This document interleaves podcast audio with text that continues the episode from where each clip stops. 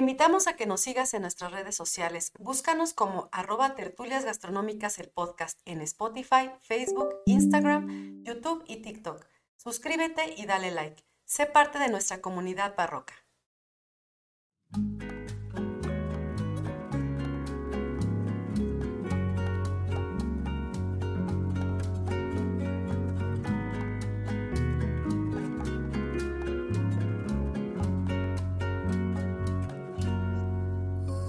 Hola a todos, bienvenidos a Tertulias Gastronómicas, un podcast donde platicamos de gastronomía, su entorno, significado, rituales, evolución y uno que otro chisme. Yo soy Viridiana Pantoja. Y yo soy Ingrid Millán. Y, juntas, nos echaremos una, tertulia, gastronómica. ¿Cómo estás, amiga? Bien. Bien. Yo llegué así, mira, corriendo.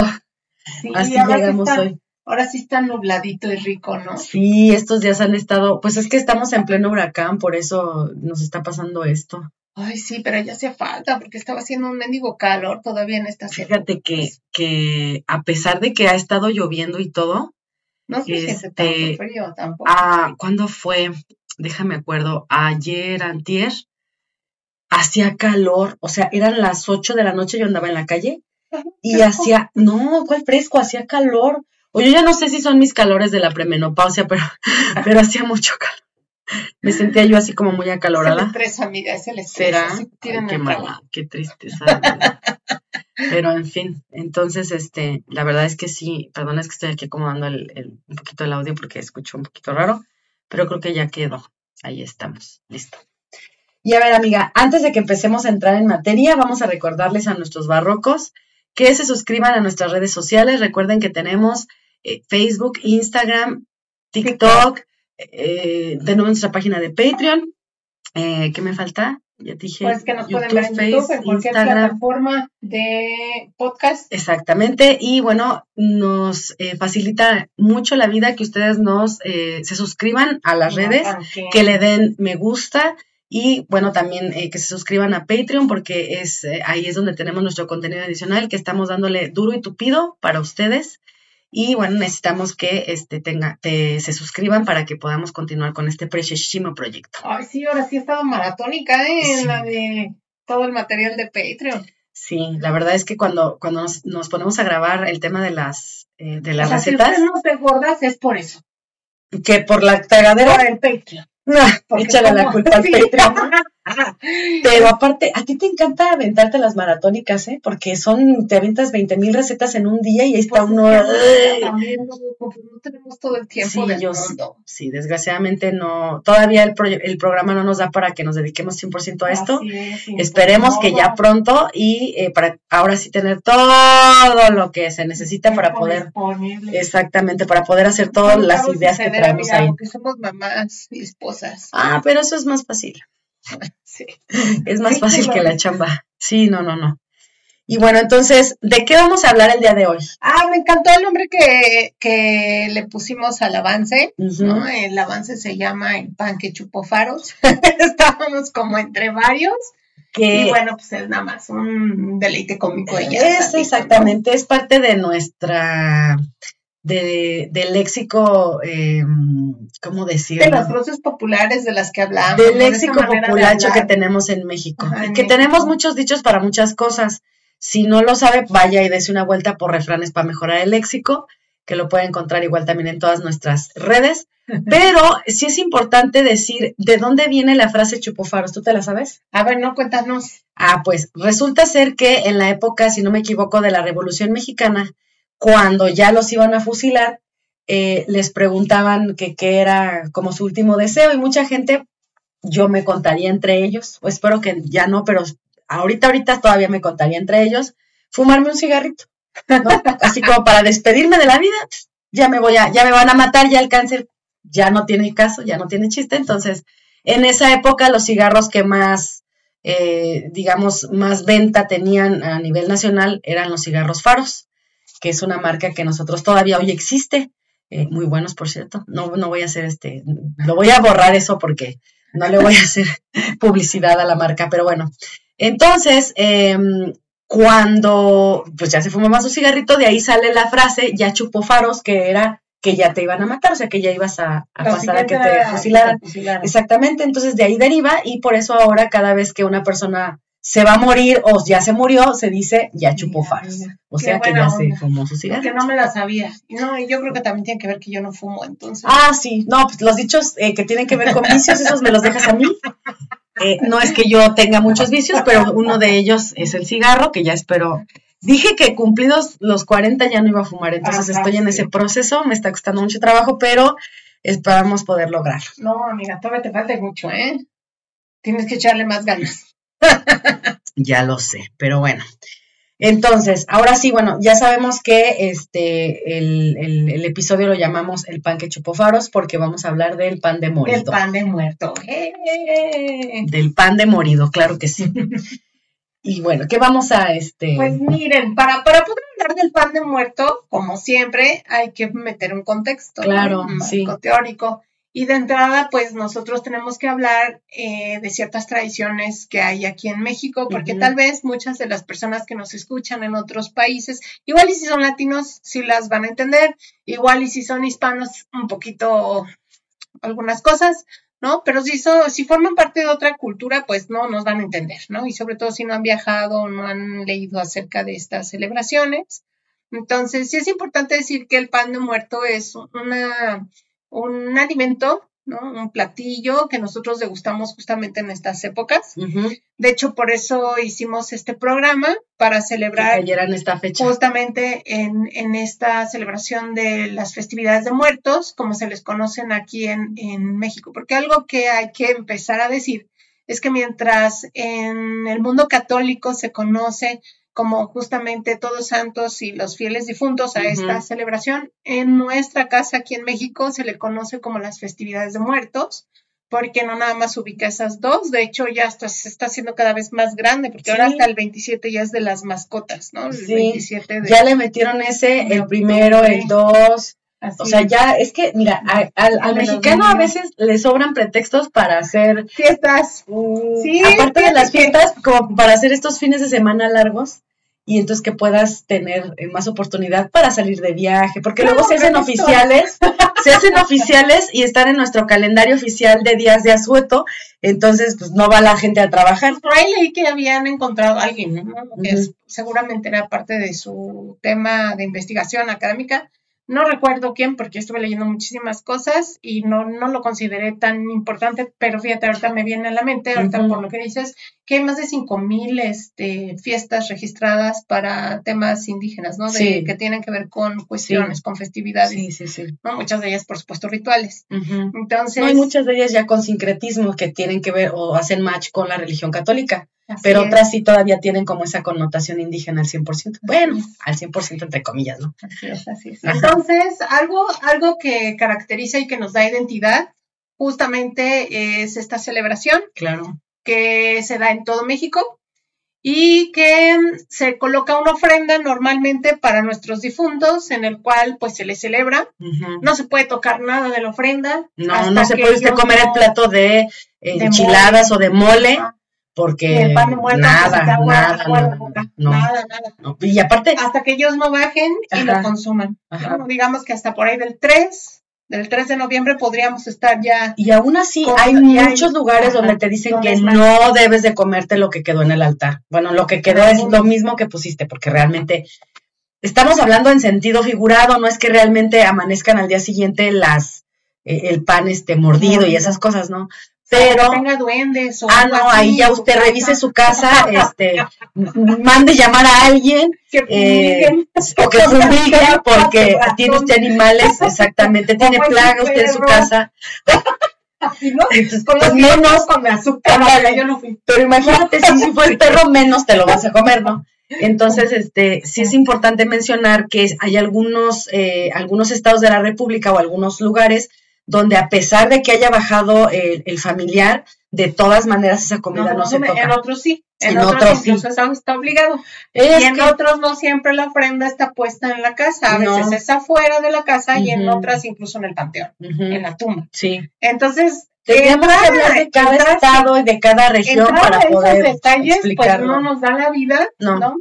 Este, igual en otro episodio podremos hablar justamente el próximo año padre, ¿no? De, de, lo que son otros elementos de la ofrenda, pero sí queríamos tocar este, ¿no? El del pan de muerto, porque finalmente es algo que que a mucha gente le llama mucho la atención. Porque trae una connotación bien especial. Así es, trae significados ahí. Y aparte hay mucha desinformación en el tema de, del nacimiento de este pan. Yo eh, de repente por ahí revisando videos y tal, encontré gente que decía que sí tenía este, restos humanos o que así había nacido, o sea, muchas cosas que ya como que en el corolario eh, universal y han ido metiendo lo que han querido, como nació, este, como nació este podcast, ¿no? Que, encontramos un, un, video donde decían una sarta de estupideces del pozole entonces decíamos. también deja de decir Exactamente, sí, que decíamos, ¿cómo es posible que alguien no le diga a este hombre que está diciendo tonterías, ¿no? O sea, esté viralizado y, de verdad. Ese es el problema. Ese es el problema, que como ya todo el mundo puede subir su, su, su opinión a las redes, pero muchas veces es solamente la opinión o algo que yo escuché o pues por ahí me dijeron, pero realmente no traen eh, ese respaldo de información, exactamente. o entrevistas o algo que Así es. sostenga lo que estás diciendo, ¿no? No, o que, o que, que digas con esa idea. O que digas, por ejemplo, en dos, tres eh, documentales o en dos, tres eh, libros que encontré decía esto, pero habrá que investigar más, ¿no? No me voy a quedar nada más con lo que dice aquí. Así es. Y bueno, la celebración de muertos, pues es todo un festejo todo un festejo, como dice Viri, en algunos lugares inicia antes, en otros termina después. Por eso para el mundo católico solo es el primero y el 2 de noviembre. Para nosotros puede empezar desde el 28 de septiembre y terminar muchos días más eh, después del 2 de noviembre, ¿no? Y eso va a depender de la localidad, la región, el estado en donde se esté celebrando. Y digo estado o región o localidad porque depende justamente, hay, hay regiones que incluyen varios estados como la Huasteca, ¿no? Y el Chantolo del que alguna vez ya hablamos, es una región. Entonces, ahí aunque haya frontera con estados, ahí no importa, la frontera es otra, es toda una región, ¿no? Es muy rica en, en muchas eh, creencias que tienen en esta celebración y hay ciertos platillos y entre ellos, por ejemplo, hay un pan de muerto especial para estas ofrendas. Entonces ya hablaremos en unos minutos más. Sí, ya, te, ya me estás, ya, te me estás yendo. Pero, pero entonces sí es muy importante hablar que este, el pan, el pan que hoy conocemos con harina de trigo y harina de otros cereales llegó con los españoles. Claro, ese no era el indígena, como creen. Sin embargo, eh, muchos autores refieren justamente que como asociación, o sea, como este acto de comer con un cereal ya transformado, para acompañar los alimentos y poder lograr un equilibrio con los, hidratos de carbono que requiere nuestro organismo, la energía. Nuestro pan era el tamal o la tortilla, ¿no? O el maíz, llámese el maíz en, la base de toda nuestra alimentación. Sí. Entonces el pan realmente pues sí ha estado con nosotros como cultura desde nuestros orígenes, nos ha acompañado y por supuesto que también fue ofrenda y sigue siendo ofrenda, porque hoy mismo en las ofrendas que nosotros vemos de los difuntos a lo largo de México, encontramos que dentro de esa ofrenda conviven juntos. Hay, hay pan de harina de trigo, pero también hay pan, ¿no? De maíz. O en este caso el tamal y las, tortillas, y muchos otros platillos que tienen que ver con justamente el maíz, ¿no? Entonces no está peleado al revés, ahora ya es como un sincretismo, ya está todo mezclado. O es que toda la ofrenda es un sincretismo. Finalmente las ofrendas era por lo que teníamos que partir el día de hoy, hablar porque el pan no, es lo único que vas a encontrar, ¿no? Vas a encontrar una serie de elementos que son básicos, que incluso autores refieren que, han encontrado, insisto, en como que tienen que poner cosas en común y cosas también que van diferenciándose en, los lugares, pero de una, una, de ellas que sí debe estar sí o sí en las ofrendas es el pan, ¿sale? Y este, desde la época prehispánica, el hombre siempre ofrendó a, a sus dioses de distintas maneras. Sí. Lo hacía, por ejemplo, a través de sangre, a través del fruto de su trabajo, o sea, si, si él realizaba eh, arquitectura. ¿eh? sí, claro. Este, ahí te va, ahí te va un edificio. Pues también, amiga, ¿no? Los, los basamentos piramidales, sí, pues, de cierta claro, manera, pero, eran para... Pero tampoco es como que al 100%, ¿no? Ahí te va la... Este. Pero eh, sí, hablando en estos términos de agricultura, todo aquello que era fruto justamente de su trabajo y de, el cultivo de la milpa y todo esto, cuando llegaba la época eh, de cosecha también se ofrendaba. Eh, también, por supuesto, nosotros ofrendábamos la vida. La vida era parte de, la muerte.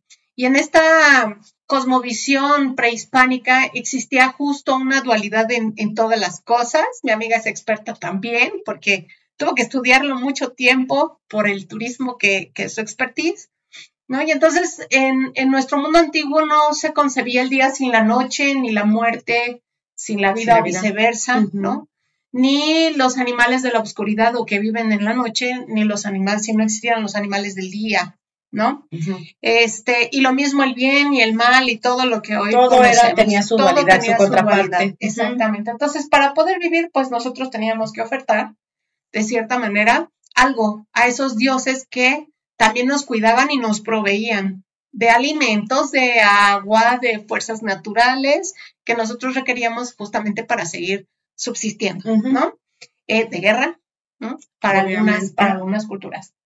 Entonces, fíjense, eh, Todos Santos Fieles Difuntos se celebra primero Todos Santos el primero de noviembre y los fieles difuntos el 2 de noviembre en el mundo católico. Sí.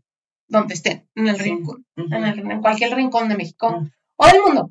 Sin embargo, aquí este, depende, aquí, aquí se va a lograr una cosa bien interesante en cuestión de fusión, porque cuando te pones a rascar un poco más, si esta celebración tiene que ver con algo de la cuestión prehispánica, te das cuenta que sí, y te das cuenta que tiene una cuestión también ritual con carga hacia el calendario agrícola, como lo dijimos en el episodio Tamali, sí. y si no, los invitamos a ver en nuestra Póngale pausa, vaya, véalo y regrese. las dos, las dos este, capítulos, por supuesto, que en el segundo hablamos más del ritual. Sí. Eh, y en el primero más de los tipos. Entonces, aquí hablábamos justamente que, que el día 2 de febrero iniciaba el calendario agrícola. El 2 de noviembre termina el calendario agrícola. Ajá. Y entonces es algo bien interesante porque para este calendario eh, mesoamericano, en este caso el de los mexicas, este calendario estaba asociado netamente a lo que es el maíz. Para el 2 de noviembre normalmente se están recogiendo las últimas este, cosechas, las últimas mazorcas, exactamente. Entonces, no es este, casualidad que ese maíz se vea representado justamente en esas ofrendas, incluso momentos antes. Cuando tú te pones a escarbar un poco más, Aquí, por ejemplo, hay algunas localidades en donde los festejos comienzan el 28 o 29 de septiembre. También voy a hablar este un poquito más adelante, ¿no? Pero en estos momentos se piensa, se cree en esas localidades que muchos de los difuntos están comenzando a bajar eh, del, o subir, como lo quieras pensar, ¿no? Depende, Depende si de dónde venga. Depende de dónde venga. Pero si lo hablamos así como general del más allá, podría interpretarse que justamente en esta celebración, en vísperas de, la festividad de San Miguel, que es un tema católico, sí. en realidad estamos nosotros cosechando los primeros elotes.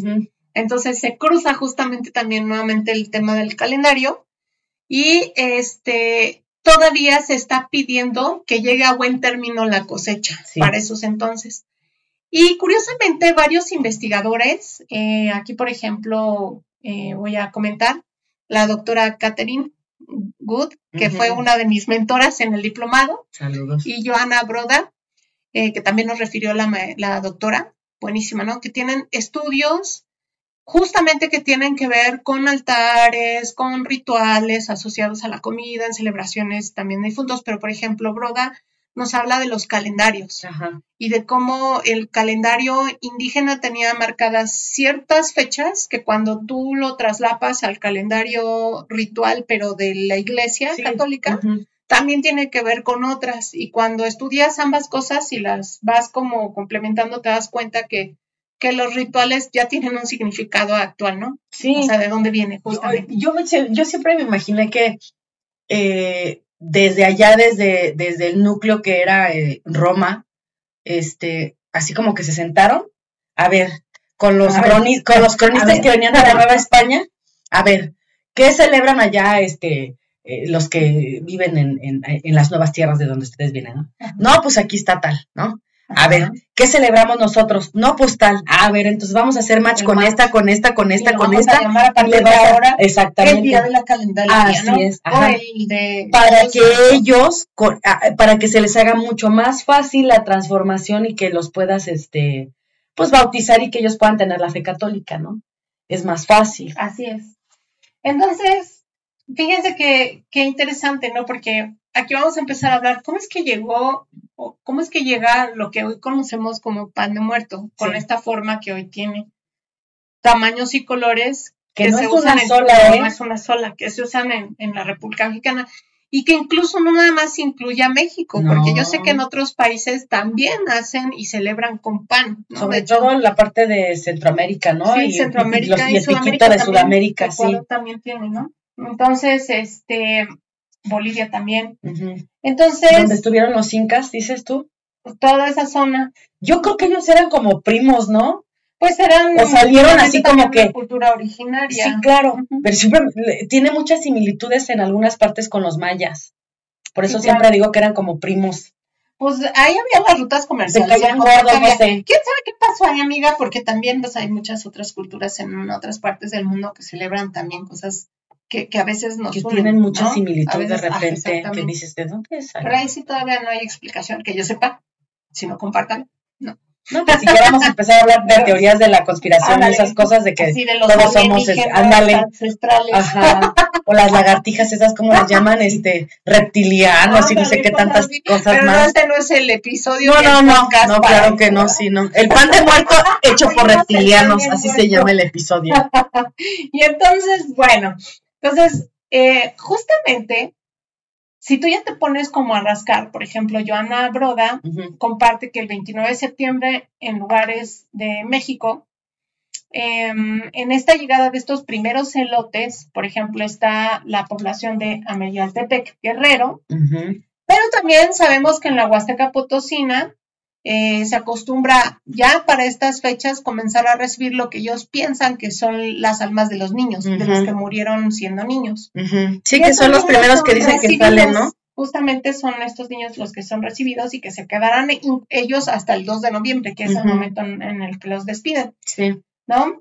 Este, mm, es bien interesante ¿no? Y refiere que para el 28 de septiembre en Cuatetelco, Morelos, los familiares visitan a sus difuntos al cementerio y dejan las primeras ofrendas de los frutos obtenidos de la milpa encima de las tumbas.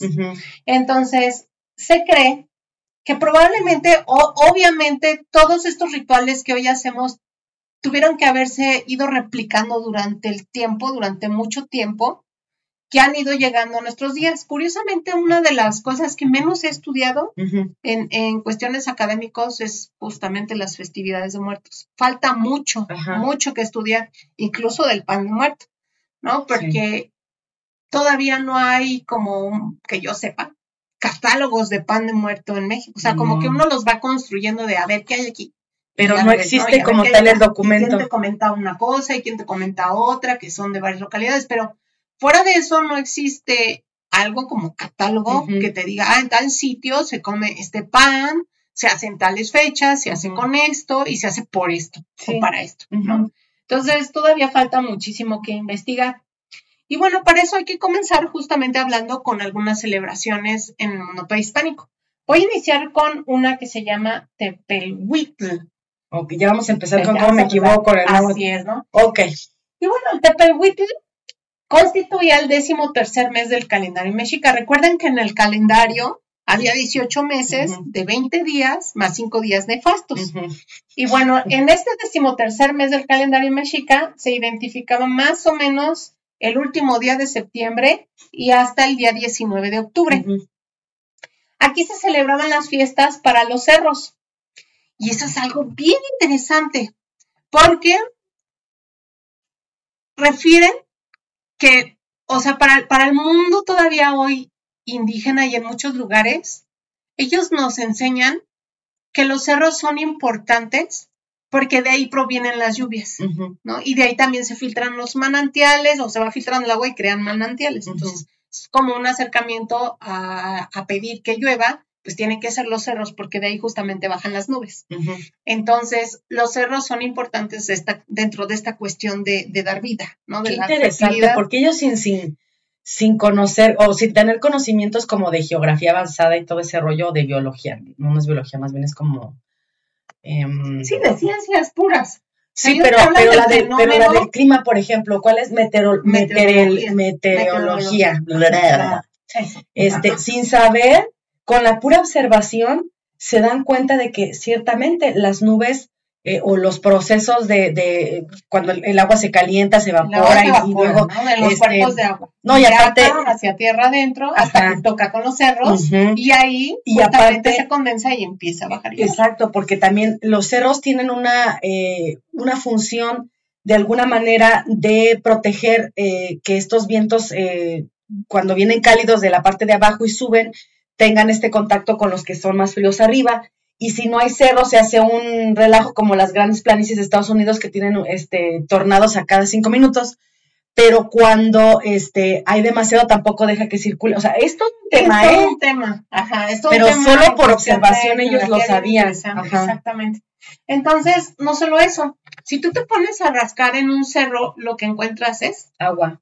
Bueno, aparte de agua, ¿qué encuentras como elementos ahí? En el cerro. Físicamente. Eh, tierra, comida, este, animales, eh, vegetación. Si rascas, si rascas. ¿Qué encontramos cuando estamos así con la pala, quitando cosas? Lo que encontramos es piedras. Depende, amiga. De hecho, justamente la raíz de y tiene que ver con piedra. Ah, ok.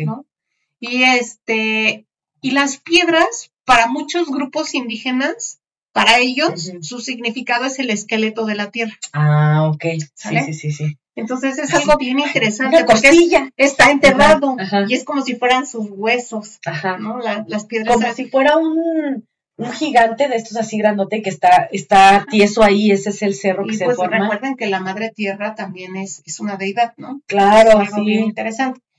Entonces, para ellos, en este mes, cuando se celebraban los cerros, lo que hacían era sacrificar cuatro mujeres y un hombre. Siempre, ¿no?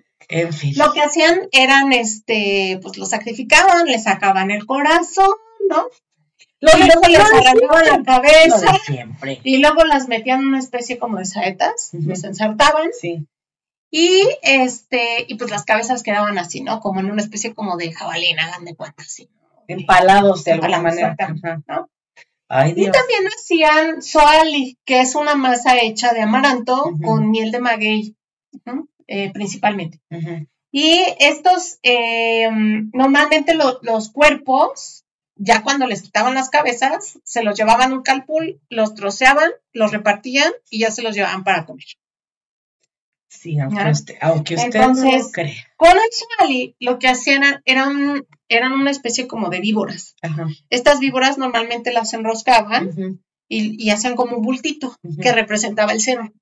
¿Sale? Y en la parte de arriba según Fray Bernardino de Sagún, sacaban una cabeza como con dos caras.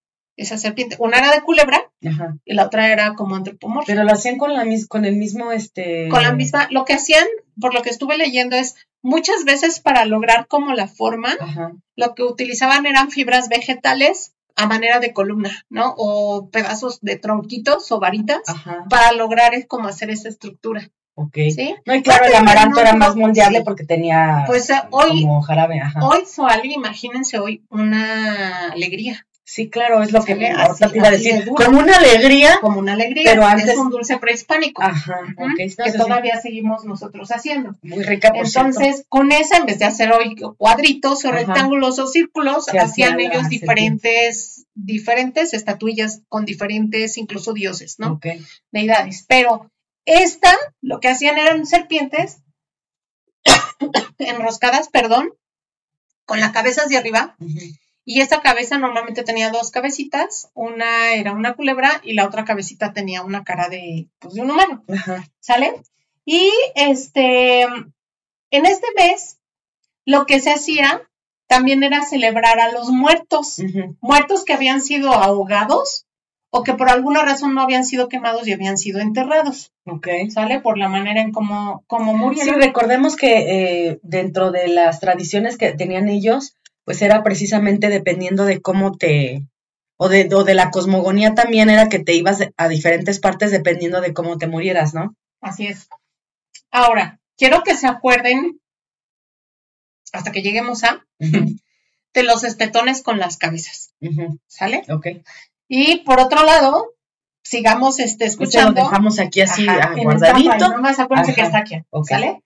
Y bueno, estos muertos que habían sido enterrados, en ese mes se les celebraba y se les ponía una especie como de altar en donde se ataban una especie también como de saetas.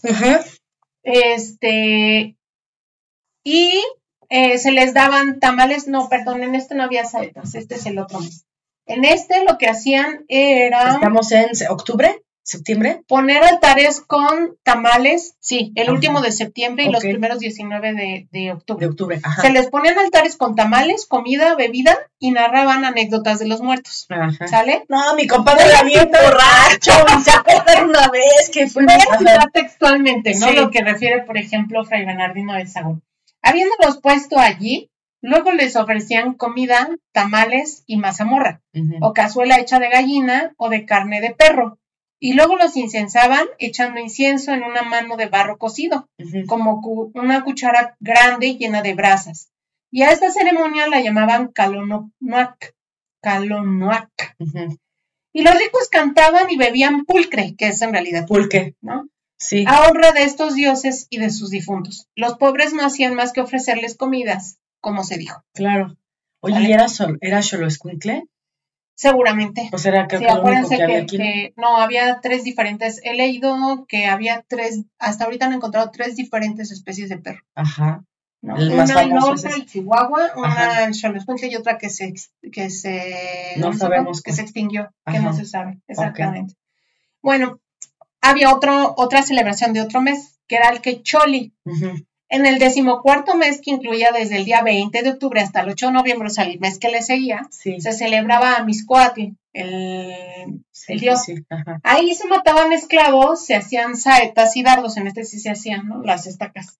Muchas de esas estacas eh, se amarraban y eran más pequeñitas y todas eran del mismo tamaño. Se les enredaba una especie como de tea arriba para poderlas encender, como para poder ser antorchas ah, qué padre, ¿no? En mi jardín, así, tres antorchas con cabeza de mis vecinos. Así, exacto. y bueno, estas las colocaban también eh, dentro de una, una, en una ofrenda que hacían para los muertos, afuera de los sepulcros de los muertos, y colocaban dos tamales dulces. Mm, ok. ¿Sale? Se quedaba un día esa ofrenda y durante la noche se encendía y ya de este, estaba así por 24 horas y después se quemaba. ¿Sale? Y era una especie también de, de realizar una ceremonia para sus difuntos. Para muchas comunidades en México, los muertos sirven todavía hoy como una especie de intermediarios, porque si te pones a ver justamente en estas fechas que habíamos hablado del calendario agrícola, se supone que si tú tratas bien a tus muertos, y tú hablas con ellos y tú los procuras, tú estás teniendo una conexión justamente con todas estas fuerzas como divinas que te van a ayudar a que ellos sean como esos intermediarios de esas fuerzas y que procuren por ti y por tus sembradíos. Sí. ¿no? Entonces, el tenerlos como el recordarlos y el ofrendarlos, ¿no? el respetarlos, significa que ellos te van a ayudar del otro lado con los dioses a que ellos te cumplan, que siempre haya lluvias y que siempre haya que tengas buena cosecha. Y que tengas buenas cosechas. Entonces también de ahí es algo muy importante en nuestra celebración justamente de Día de Muertos, por eso nos dicen que nunca debemos como olvidarlos. Ok. ¿Sale? Ahora, voy a regresar a esta imagen que les dejé de las saetas. Ok. Hay muchas ofrendas en México donde se utiliza un tipo de pan que es como una rosca, no sé si lo has visto. Muchas son este del color del pan, de trigo cuando está horneado, ¿no? Es decir, cafecito. A veces las barnizan, es ligeramente dorado. O les ponen azúcar de otros o les ponen azúcar normalmente que suele ser rosado o rojizo. Y que van cambiando de nombre dependiendo del lugar, ¿no? Pero normalmente se les conoce como gollete en la parte céntrica de México. Estos golletes en muchas ofrendas se colocan con unas cañas. Ok y se colocan así en la ofrenda. Tienen que estar ah, atravesadas. El gollete es una tiene que ver con, Entonces, hay autores que refieren que esos golletes se hacen para suplir lo que eran los zompantlis en, la época prehispánica. Ahora, vamos a entre paréntesis a decir que es un son pantli para aquellos que no sepan que es un son pantli, vayan al Templo Mayor, los invitamos ahí en la Ciudad de México. Y estos son pantlis normalmente eran una especie como de templos en donde se colocaban los, este, estos espetones o estas saetas en donde atravesaban los cráneos de sus inmolados o de estos esclavos que sacrificaban, les quitaban la cabeza les atravesaban este con, con sí hagan de cuenta que palo. era como hacían como una barda con cráneos de personas. varios muros no no por eso pero o sea era una se construyó una barda y luego otra y o sea pero las bardas o sea en vez de tabique era este cabezas de personas Así es, y bueno, eso por ejemplo. Desolladas y otras cosas más. Exacto. Entonces, esos los pueden ver incluso ya en representaciones que fueron hechas de otros materiales que nos dejaron también ver están en, códices y también están, por supuesto, como a manera de, figurillas hechas con barro, en donde se pueden justamente ver y las vemos hoy representadas en maquetas incluso de lo que es la zona del Templo Mayor. y si usted incluso va al Museo del Templo Mayor, una de las cosas así más impresionantes que hay es que hay un muro que representa el Zompantli, ¿no? También está en el, en el Museo de Antropología e Historia, también, ¿no? Entonces, sí los invitamos a que vayan y viajen, ¿no? Y que se den una vuelta a la Ciudad de México, a estos magníficos lugares, estos magníficos eh, museos. De hecho, Marce ya nos había hablado del y de los, del significado que tenía. Cuando hablamos de los alfileres. la connotación, exactamente. ¿no? Que también tiene que ver ah, esa calavera dentro de esa ofrenda como otro elemento que fuerza debe haber. Y que curiosamente el alfeñique llega con los españoles, no la forma del cráneo, pero sí la técnica de manejar el azúcar, ¿no? Entonces, fíjense cómo se van uniendo todas estas, eh, todos estos eh, elementos, ¿no? Y entonces Cipriano Gutiérrez y Leonardo Pérez en este libro que se llama, que les recomiendo mucho, Una tradición de Día de Muertos en México, que es una embarradita nada más, pero muy buena, general, de lo que se realiza, de lo que tiene una ofrenda, de este, cómo se celebra en distintas partes de México, ¿no? Y qué, qué, elementos ponen en esa ofrenda o los panes de muerto, etcétera. Y algunas fotos, una que otra foto, les recomiendo mucho, son, es un folletito, te lo avientas en una sentada, ¿no? Así con un café. Entonces, entonces él habla justamente que este es un pantli, pues fue una especie de altar prehispánico en donde se colocaban las cabezas de los sacrificados ensartados por varas saetas como los cronistas españoles refieren exactamente qué se hacía en honor a esos dioses, que solían ser sobre todo para Huitzilopochtli, pero para el único, ¿no? Y se colocaban justo enfrente del templo más importante, que es este templo donde estaba Tlaloc y Huitzilopochtli, por eso el templo mayor podíamos encontrarlo. Ajá, sí, uno pintado de azul, de azul y rojo. Entonces, eso sucedía en la época prehispánica. Ahora nos vamos a ir del otro lado, ¿no? De esta otra cultura que llegó también a mezclarse con la nuestra, que es la, los españoles. Los españoles, para, para, eso tenemos que irnos todavía más para atrás y hablar justamente en la época antigua de los griegos y de los romanos. Pues se sabe que ellos ya celebraban junto a sus tumbas el aniversario del nacimiento de los difuntos, del nacimiento. O sea, que era cuando se morían, pero ahora cuando empiezas a estar muerto, ¿no? en realidad no, cuando nació el que ya se murió no sé si se le celebraba, o sea, por ejemplo, ah, si yo me muero mañana, no me van a hacer la celebración mañana, en un año. No. Me la van a hacer normalmente cuando yo nacía. Ah, celebraban su cumpleaños normalmente, como, si siguiera vivo.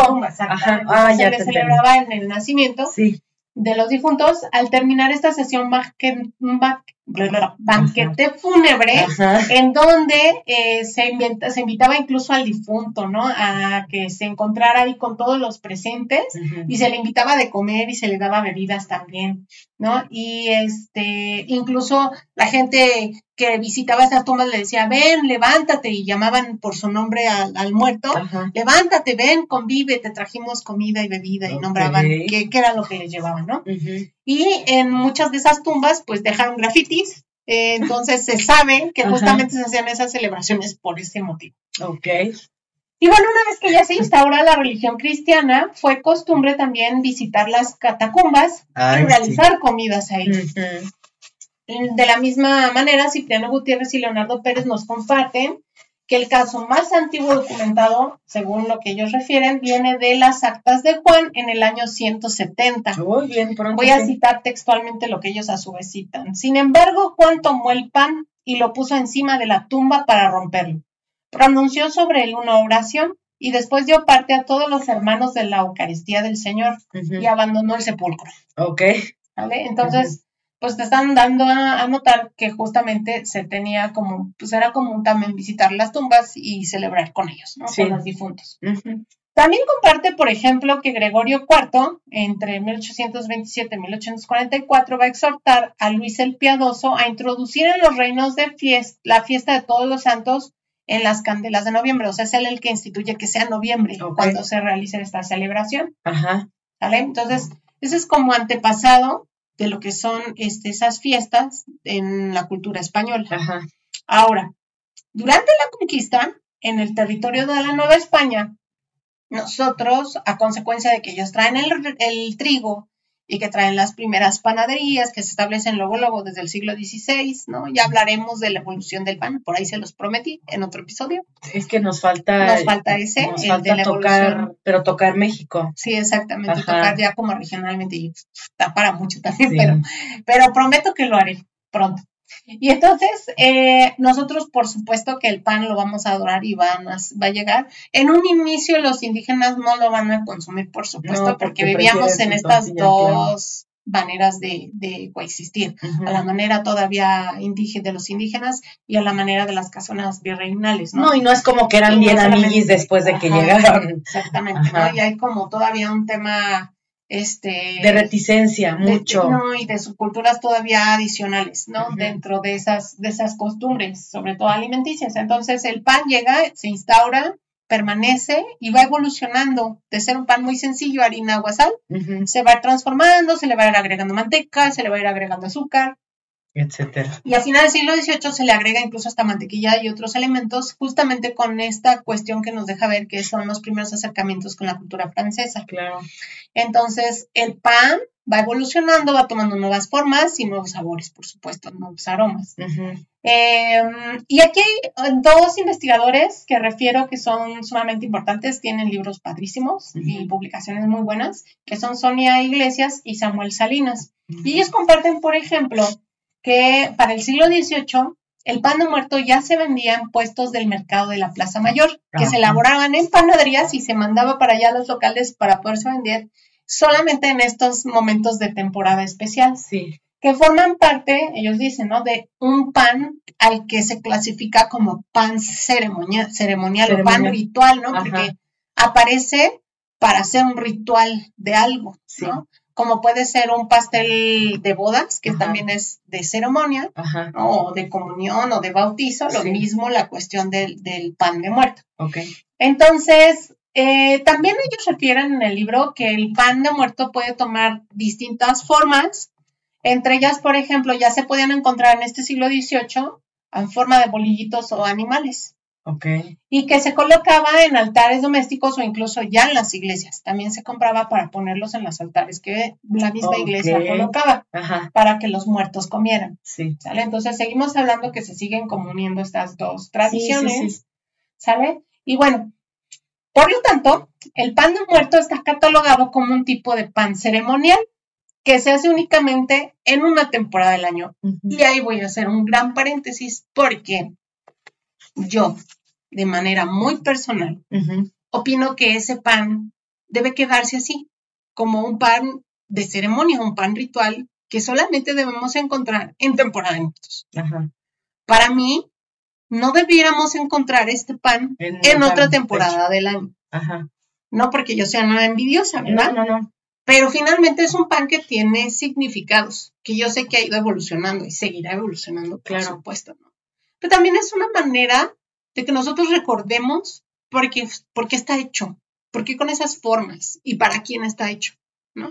Que y que compartimos como eslabón, como unidad, como familia, con estos significados. No, y que mantenga esa, eh, esa precisión en el tema de, porque una vez que lo, que lo empiezas a hacer o que lo comercializas, lo prostituyes de alguna manera.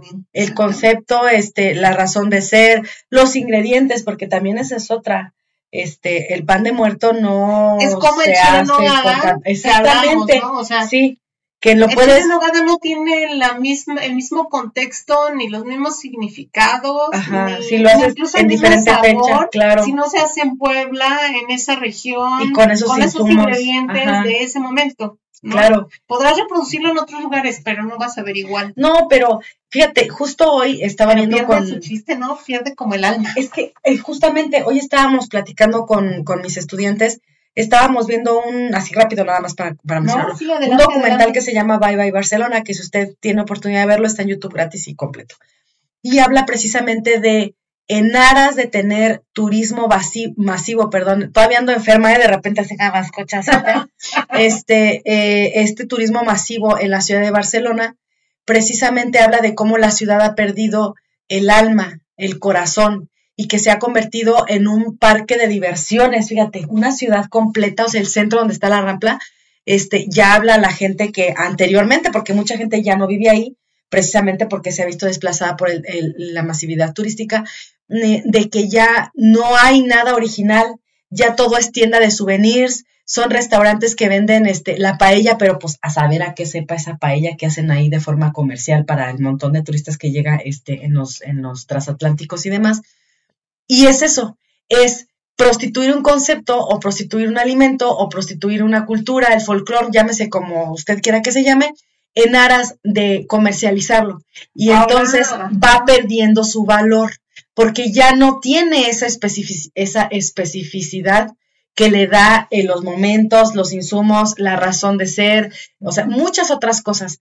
Entonces, eso podría pasar igualmente con el pan. Y que yo considero que sí debe ser obligado, por lo menos de todos los mexicanos, el saber lo que significa ¿no? y el valorarlo. Ajá. Ahora, el, como tú dices, el tema de prostituirlo de manera este, permanente, pues hace que pierda esta, este como chiste o, o, estas, estos deseos de que, de que llegue esta parte del año para poderlo consumir. Porque aparte de decirles, es una delicia, ¿no? ¿Y a qué voy? El quedarnos con ciertas eh, temporadas y ciertos rituales, independientemente de la cuestión ritual per se o sus significados, en la cuestión turística, ayuda justamente a que haya un fomento a ese atractivo en ese momento del año por algo especial, ¿no? Pero es un arma de dos filos. Sí. Porque no vamos a replicar eso durante todo el año porque no es una celebración de difuntos todo el año. El respeto, vamos a, vamos a ponerlo así, porque quiero respetar esa parte y porque queremos mantener la originalidad de, eh, de la tradición, por ejemplo, ¿no? Pero el problema es que en, determinadas fechas vamos a tener una masividad también turística en ciertos lugares de la República Mexicana porque se quiere vivir esa parte. Pero yo creo que ahí también tendría que ver mucho cómo gestionamos el tema del turismo, porque yo creo que en nuestro país tenemos tanta diversidad en el tema de, de, tradiciones que tienen que ver con el pan de muerto, que no solamente en una zona lo puedes encontrar. A eso iba. Entonces tiene que haber diversificación de, las, de los productos turísticos. Justamente lo, lo que seguía era hacerles una invitación tanto a los propios mexicanos como, a los extranjeros, sí. a que visiten México en temporada de muertos. La temporada de muertos no es el desfile de muertos que se organiza no, hace pocos años para acá, no tiene nada que ver. No, pero ahí, ahí sí es importante que hagamos esa, esa, este, que pongamos como el, el, pie en la llaga, ¿no? Ajá. Em, es, y es que a mí también como me molesta eso el hecho de que venga una productora internacional a hacer una película en nuestro país y que se saque de las nalgas una tradición que no existe y que, la, y que muchos mexicanos a partir de ahí se agarraron para decir que aquí hacemos un desfile de Día de Muertos en, el centro histórico de la Ciudad de México, eso no existe. Eso es bueno, ya este existe, pero no existía. No, pero, pero, pero es algo vacío. Es como ir a Disney perdón, pero también, o sea, yo sé que eso es pues muy para niños y todo ese rollo, ¿no? Pero es un asunto súper comercial y es ver algo así pasar que no, no tiene ningún sentido de alguna manera eh, hablando. Depende, amiga. Ahí yo difiero, porque es un tema de comercialización para niños, de historias fantásticas que ha creado toda una empresa. Pero eso es diferente. Pero no, no Aquí hablamos de tradición y de, de, culturas milenarias. Por eso, y no lo sientes un poco vacío por ese tema. No, pero es, pero es otro tema. Sí, ya, eh, bueno, ya no, ahí nos detendremos en, en camisa de once varas.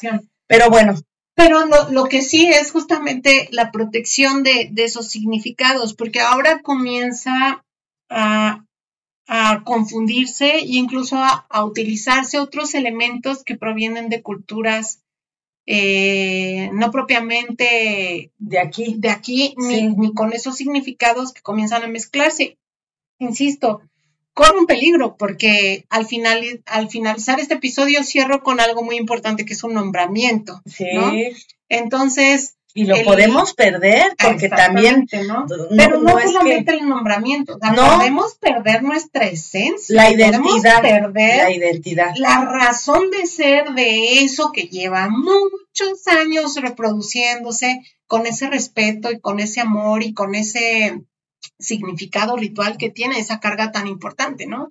Que nos recuerdan estas comunidades que suelen ser sobre todo indígenas, que bueno, porque lo protegen, este, y que lo muestran, lo muestran tal cual son sus creencias. Y que lo más importante, de verdad, los invitamos a conocer México y que vayan conociendo en diferentes años, porque no lo logras recorrer en un solo, en una sola festividad, porque de verdad todo centro y sur se va este, manifestando de distintas maneras, sí con elementos comunes, como decíamos, pero de distintas maneras. No es lo mismo vivirlo en Michoacán que vivirlo en Oaxaca, que vivirlo en Guanajuato, que vivirlo en, en, en Oaxaca no es lo mismo vivirlo en un municipio que en otro, y lo mismo en Michoacán no es lo mismo vivirlo en la zona de los, de los, este, la cañada de los once pueblos que en la zona eh, conurbada de Morelia, por ejemplo, es diferente.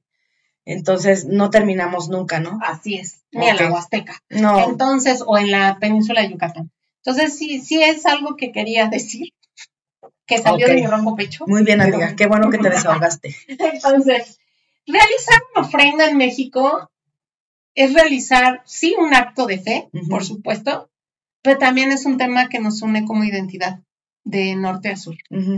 Y que tiene mucha historia y que tiene muchos significados, que insisto, desgraciadamente, pues no hay mucho todavía estudio, porque aparte hay poquitas fuentes aún este, estudiadas y que hablan sobre todo de los mexicas, porque fue la que más este pues fue la última. documentos y cronistas hubo ahí en acercamiento, ¿no?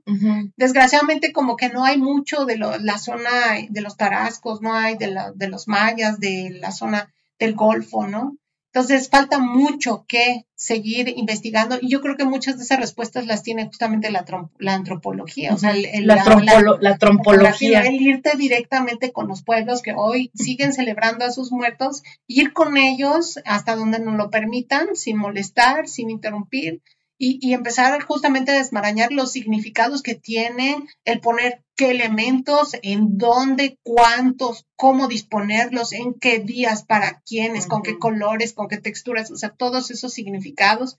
Y ir ligando justamente estos contextos de la agricultura que tienen mucho que ver y que a lo mejor antes no, no pensábamos que tuviera que ver, ¿no? Y resulta que sí, que están íntimamente ligados porque pues estamos viviendo en una tierra en donde la base de la alimentación sigue siendo el maíz, aunque ya no seamos autosuficientes. No, qué tristeza, ¿no? Entonces, eh, este tema de identidad nos hace únicos en el mundo.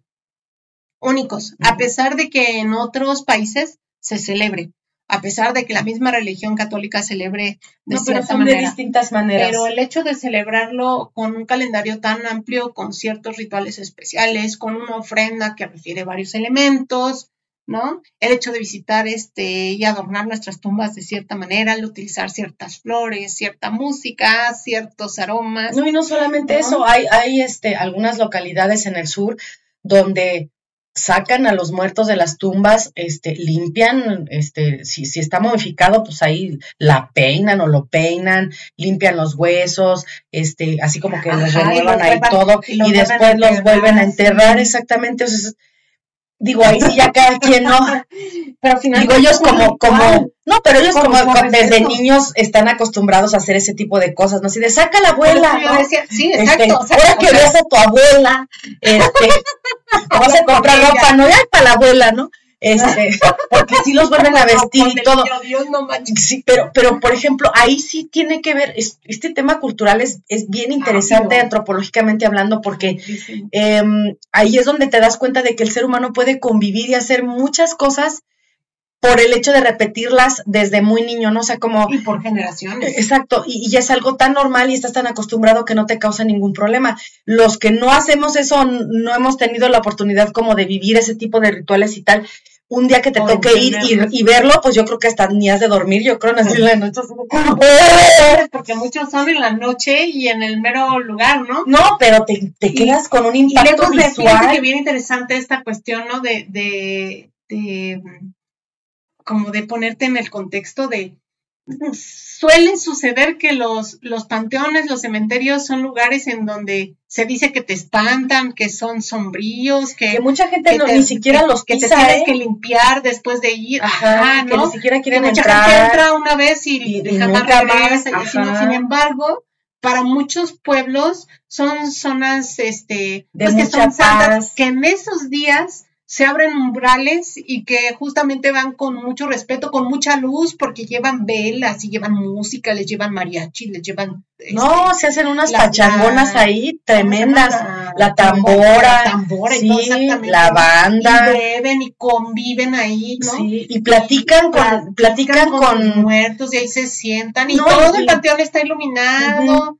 lleno de flores y así, ¿no? Entonces como que es un día en el que, en el que no le temes a, estar ahí, ¿no? No, al contrario, la gente piensa que momento, pues, lo vas a ver, o sea, vas a estar con ellos, vas a convivir, vas a tener ese acercamiento y por eso lo hacen con muchísimo gusto y mucha felicidad, ¿no?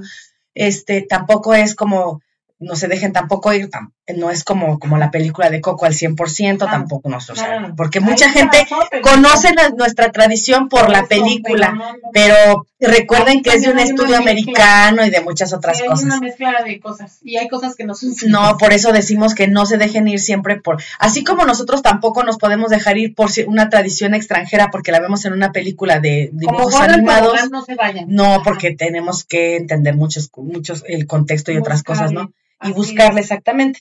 Pero este ya se me fue el avión de lo que te iba a decir, a razón de, que de lo que me estaba diciendo. No, antes de eso, este de la celebración. Sí, de, que ciertamente a muchas de nuestras culturas, no solamente Noche de Muertos, eh, por ejemplo, están acostumbrados a, a, ir a platicarle a sus familiares en el panteón en el diario vivir. O sea, les pasa algo y ah, van y se sientan y platican con ellos y les cuentan. Hay, muchas cosas, ¿no? Los levantamientos de cruz. Sí, este, no. Muchas cosas. el, el, Pero el acercamiento que el mexicano tiene con el tema de la muerte es muy fuerte. Y tan es así que hasta tenemos, este, nació aquí en México la Santa Muerte, ¿no? El tema de la, de la deidad, este, que no, no, no, lo es, pero para mucha gente sí lo es este, y, tiene que ver con eso, con el acercamiento que se tiene con la muerte mucho en nuestro país.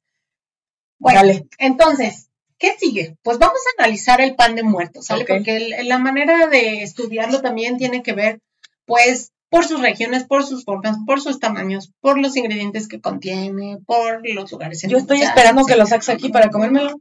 Ya me lo comí. No, pues estás diciendo que lo vas a analizar. ¿Cómo lo vamos a analizar si no tienes aquí? Me lo comí, lo siento sí tenía uno, pero no comí. ya no tengo me siempre, en la mañana. Siempre me dejas con las ganas. No, amiga, porque ves, ¿qué más a ver que vamos a estar aquí, comiendo en la ¿Qué tiene para que se les antoje?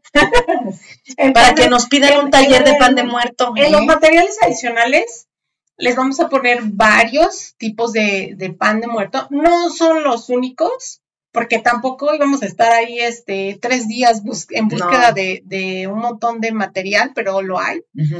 Lo que sí es busquen fuentes, por supuesto, confiables de información. Y este, y dense de verdad una vuelta a los lugares en donde lo celebran porque van a encontrar muchísimos significados y muchísimas formas, ¿no? Entonces, al pan de muertos se le puede analizar, por ejemplo, por esta forma. Esta forma puede ser una forma geométrica, pero también puede ser esférica, puede ser en forma de rosca, puede tomar formas animales, o sea, porfa, puede tomar formas antropomorfas, o sea, de humano, de ánimas, y también iconográfica. Sí. ¿no? Entonces, nada más si te pones a entender lo que significa cada palabra, y a eso todavía la subclasificación, voy a dar ejemplos para que se den cuenta, ¿sí? Por ejemplo, si los vemos en formas de roscas, pues como yo les decía, hay unos sencillos, otros barnizados, otros llevan azúcar roja o rosada, cambian de nombre dependiendo de la localidad donde se hacen, igual el tamaño, Y así tenemos los pemoles en la zona de la Huasteca, las despeinadas, ¿no? En la zona este, justamente de mm, Oaxaca. Y los golletes en la zona centro. Que de hecho, o sea, todo el mundo piensa que el pan de, no todo el mundo, perdón, hay personas que piensan que el pan de muerto per se tiene que estar bañado de azúcar y hay panes de muerto que no llevan azúcar. Hay panes de muerto que no, hay otros que van glaciados, hay otros que van barnizados, otros que no. Sí, que tienen ajonjolí. Otros que tienen ajonjolí, otros que ya incluso los hacen con chocolate, ¿no? Entonces hay como muchos diferentes tipos. No, creo que el, típico que ven las fotos es el único que existe. No, no lo de hecho, el color rojo, por ejemplo, Ricardo Muñoz Zurita en el diccionario enciclopédico de la gastronomía mexicana refiere que probablemente justamente esta cuestión de colocarle el azúcar rojo o rosado en la parte de arriba tiene que ver con esta concepción de muchos muertos importantes del México prehispánico se enterraban con cinabrio en la parte de arriba. Y el cinabrio, cuando el cinabrio es, un compuesto que da de color rojo, es súper tóxico, súper tóxico. Pues ya está muerto, ya que le va a hacer, ¿no? No, pero también para el que lo ocupa para pintar al muerto. Pues a lo mejor también lo iban a enterrar Seguramente pues, se moría después, porque sí es, es un material súper tóxico que viene justamente, tiene mercurio. Entonces, una manera justamente de hacerse compuesto con otros minerales eh, al momento de mezclarse queda en color rojo, se oxida y se ve rojo, pero los huesos hoy que tú ves de esas tumbas, las pueden, por ejemplo, pueden visitar una, me parece que es una réplica, pero en, en Chiapas, en lo que es Palenque, pues estaba la reina roja, la esposa de Pacal, que fue justamente enterrada bañada con cinabrio. Sí, sí, sí. Como que se hubieran barnizado. También, famosa también, y está la tumba completamente roja. Ajá y tú le ves los huesos, ven todavía rojos, ¿no? Entonces, imagínate, súper tóxico. ¿Cuánto tiempo? Imagínate, y todavía no se degrada. Tal vez, tal vez justamente esa, ese azúcar o esos colores refieren a que eran personajes o que son importantes para nosotros, o vienen de ahí, ¿no? Eh, cuando vemos eh, redondo, algunas personas refieren que es la tumba, otros refieren que la parte de arriba que es como una cruz, ahorita vamos a hablar de sus diferentes significados, refieren a los cuatro puntos cardinales, que finalmente eran los cuatro puntos también del mundo concebido de la parte prehispánica. Sí. Y también refieren para muchos eh, lo que son los huesos del difunto. ¿No? Siendo las dos extremidades eh, superiores e inferiores y la cabecita en la parte de arriba, que es este famoso pan que todo el mundo conoce, sí, el redondo, ¿no? con las, conocido, sí. exactamente, con las canillas y la cabeza. Y, por ejemplo, tenemos eh, las somorfas. Bueno, hoy hasta rellenos los encontramos. Que no era algo tan tradicional todavía en el siglo anterior. No. Pero pues ya hay muchos lugares en donde ya lo rellenan y las hacen con mil cosas, ¿no? De autores, ya les ponen pétalas de flores y unos aromas bien interesantes traídos de otras partes del mundo, que insisto, es, es, esta cuestión de que va evolucionando el pan y qué padre que va evolucionando, es algo que no va a morir, se va a ir adaptando, pero sí debemos de respetar que sea solamente en esas fechas que, que, tenga ciertos elementos que no, no, deben de cambiarse o no debieran morir. Sí. Este, y que no deben estar peleados con nosotros. Entonces, con formas morfas vamos a encontrar, uy, de un montón de animalitos, ¿no? De conejos, de mariposas, incluso muchos panes traen a manera de sello como marcado diferentes tipos de animales, como burros, o hay caballos, hay, por ejemplo, borregos, peces, perros, o sea, hay de muchísimas formas, muchísimas formas. Otras, por ejemplo, son las iconográficas y estas describen formas u objetos. Por ejemplo, pueden tener significado o no religioso, como cruces, este, pero también pueden ser flores, pelucas. Estas son de Hidalgo. Sí. Parecen más como un ánima, ¿no? Un ovalado y en la parte de arriba tienen como un chongo. Ajá. Entonces, por eso les llaman pelucas y corazones, huesos, ¿no? De hecho, del hueso así alargado, te y así lo llaman, ¿no? El pan de hueso, o este también eh, huesos que, que, hacen una forma que obviamente tú te tienes que imaginar. Sí, claro. Porque la primera vez que los ves, si no sabes, puedes, puedes decir, ah, es un alamar, ¿no? O son estos que, que están así como pretzel, como que están entrelazados. es como un abrazo, ¿no? Ajá. Para esta, refieren más bien una parte de huesos, que sería justamente la parte en donde está el sacro y lo que es la pelvis. Ah, ya. ¿No? Ya, ya, ya, ya. Esa, esa que es como mariposa, sería justamente la, representación de este pan que va como, como cruzado y que se hace en un pueblito que ahorita les voy a platicar. Bueno, lo pongo, de hecho ya lo, ya lo puse ahí para los materiales adicionales. Ah, ¿Sale? Luego tenemos eh, Los Ángeles, por ejemplo, ¿no? También en forma de ángeles. Y por supuesto las antropomorfas, que, para mí son así como mi fascinación. Me fascina. Yo vivo enamorada de esos En tu fotografía tienes uno ahí precisamente. justamente y lo descargué para colocárselos para que lo vean. Insisto, el, tema del barniz y lo que va arriba difiere en cada población. Unos son más grandes que otros, más gorditos que otros, los brazos más chiquitos, los brazos entrelazados, los brazos abiertos. No, y de hecho del mismo tipo no son iguales. A veces les ponen como caritas. Este, a veces ponen elementos de otros colores para que se distingan. Puse por ahí un pan de ánimas, por ejemplo, de, de Veracruz, de la zona huasteca, pero también hay otros que son todos de la masa, que con la misma masa realizan este, las formas que quieren dar y tú lo ves y es el cuerpo, el cuerpo humano, tiene sus piernas. De hecho, si tú, ya, nos ponemos muy, este, muy fumadas, eh, hasta muchos de ellos yo les encuentro forma de, de diosas, por ejemplo, prehispánicas, de repente. con sus piernas gordas, Ajá, ¿no? Hermosísimas. Sí, sí, sí, sí, o caderonas, o sí están así muy, muy, se parecen mucho. Y bueno, entonces, eh, a cuestión de significados, pues tienen diversos significados, porque por supuesto pueden, puede ser el significado del muertito mismo, ¿no? O de ya como en forma de alma, ¿no? Como de ángel, como que ya trascendió, como el entierro también, ¿no? Como la tumba. Y este, al final de cuentas, entendemos que este pan de muerto tiene que ver con un ciclo que hablábamos de la dualidad entre lo que es la vida y la muerte, ¿no? Pero también hablamos de este periodo de cosechas del que estamos hablando, en el momento en el que está muriendo la, la, la milpa, pero, te, va a dar te va a dar vida, ¿no? Está justamente la mazorca ahí que vas a utilizar para guardar, para secar, ¿no? Ya seca, y que te va, te va a ayudar el resto de la temporada en la que no llueve, hasta que nuevamente vuelve a nacer el ciclo, ¿no? Y se prepara nuevamente, pero esta vez al, al, Día de la Candelaria, como hablábamos con los tamales del 2 de febrero. Sí. Entonces, también eh, tiene que ver con el zompantli que habíamos hablado, tiene que ver con huesos, con, eh, tiene que ver, como yo les decía, los huesos refiriéndonos a los cerros, con las rocas, entonces tiene que ver con la naturaleza también, con este, el llamar a las lluvias, a la fertilidad, tiene que ver también, por supuesto, con este, pues con significados de colores también, que porque finalmente el rojo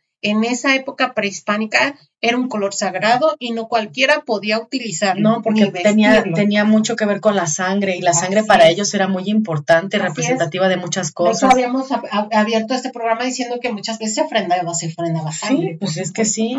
De hecho, si, si, tú lo ves. una embarradita o el cuerpo completo. No, pero es que aparte, si tú lo ves de manera eh, así en, muchas culturas a nivel internacional, el pago con sangre se, se solicitaba para muchas cosas querías entrar, querías, querías este, hacer algo, querías quitar algo, eh, en, dar siempre se pagaba con sangre. sangre, así es. Sí. Finalmente es una ofrenda, ¿no? Entonces vemos que esta ofrenda se manifiesta de muchas maneras, ¿sí? Como algo este, pues sí, muy tangible, pero después este, que tiene muchos significados. Okay. Y bueno, voy a compartirles unos datos curiosos acerca de lo que es el, pan.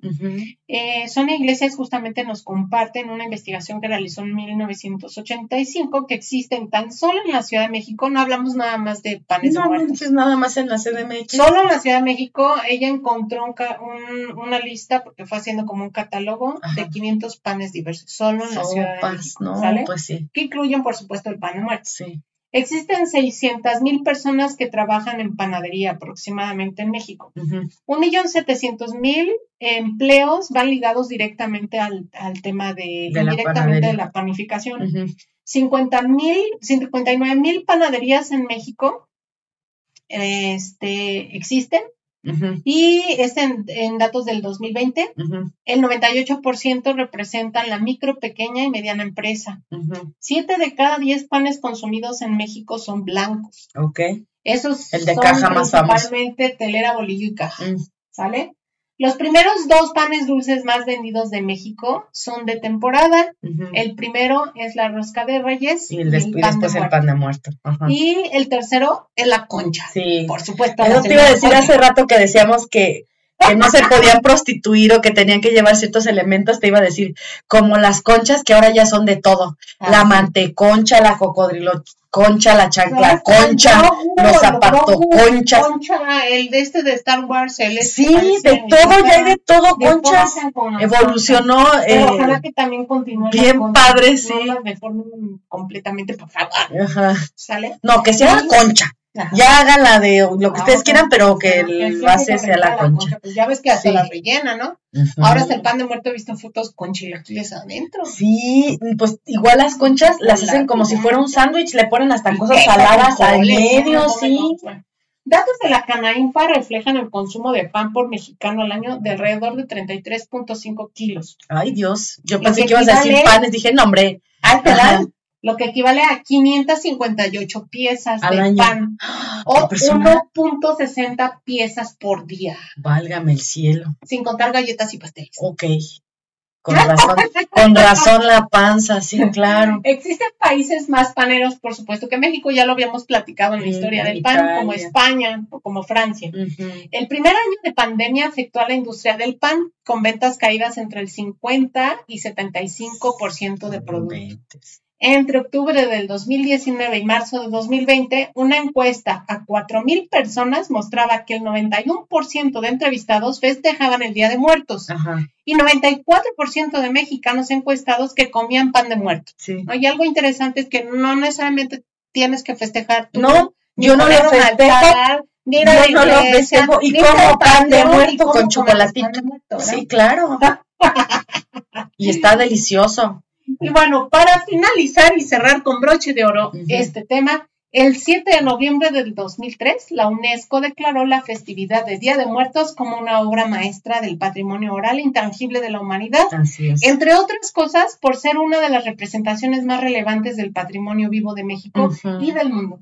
Una de las expresiones culturales más antiguas y de mayor fuerza entre los grupos indígenas de México. y que, que todavía se, se sigue haciendo.